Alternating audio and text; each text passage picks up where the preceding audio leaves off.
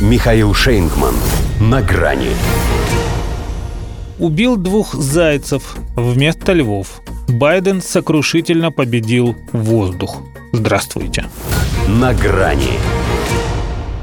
Если сказать, что Джо Байден на минувших выходных в волю покуражился и поиздевался над противниками, неспособными оказать ему сопротивление, то можно сразу и не понять, о чем именно идет речь.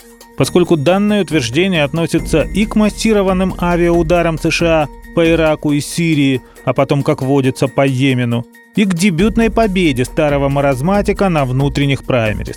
До нее, правда, был Нью-Гэмпшир, где хозяин Белого дома набрал 64%, но это не в счет, ибо нацкомитет партии отстранил этот штат за непослушание.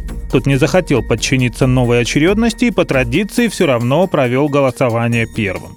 Демократия. Надо заслужить право избирать Байдена. Некоторым ради этого пришлось умереть.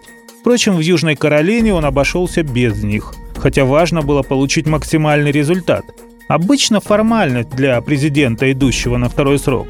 Но относительно этого остаются сомнения. Понимает ли, куда идет? Сам идет или не суд?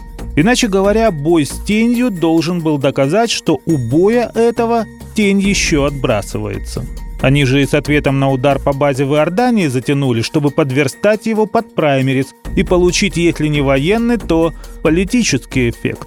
Можно признать, что сработало Джо, убил двух зайцев, если иметь в виду, что одолел он даже не спарринг партнеров, а спарринг груш боксерских, конгрессмена из Миннесоты и некую писательницу. Достойные соперники. Но в отличие от них, только он может позволить себе проучить Иран. Ну как проучить? Дать понять, что проучит, если тот будет себя плохо вести.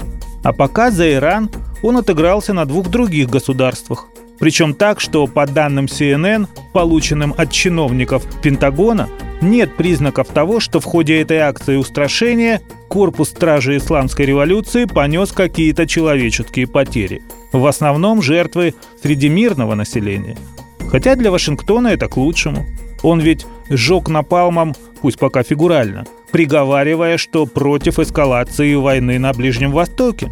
Правильно, куда ему воевать, если его ВВС, как в тире, без помех, расстреливая 125 высокоточными снарядами 85 объектов в Ираке и Сирии, умудрились попасть только в 84. Впрочем, Байден и в Южной Каролине тоже не сотню выбил, а 96. Прилично, если не считать, что противостоял ему воздух, как, собственно, и его боевой авиации. При этом настоящий его противник – по-прежнему взирает на это дряблое недоразумение с презрением. И это тоже в равной степени относится и к Дональду Трампу, и к Тегерану. Первый уже сказал, что, как он выразился, с этим Соединенные Штаты могут и не дотянуть до президентских выборов, поскольку 9 месяцев – это слишком много для сумасброда.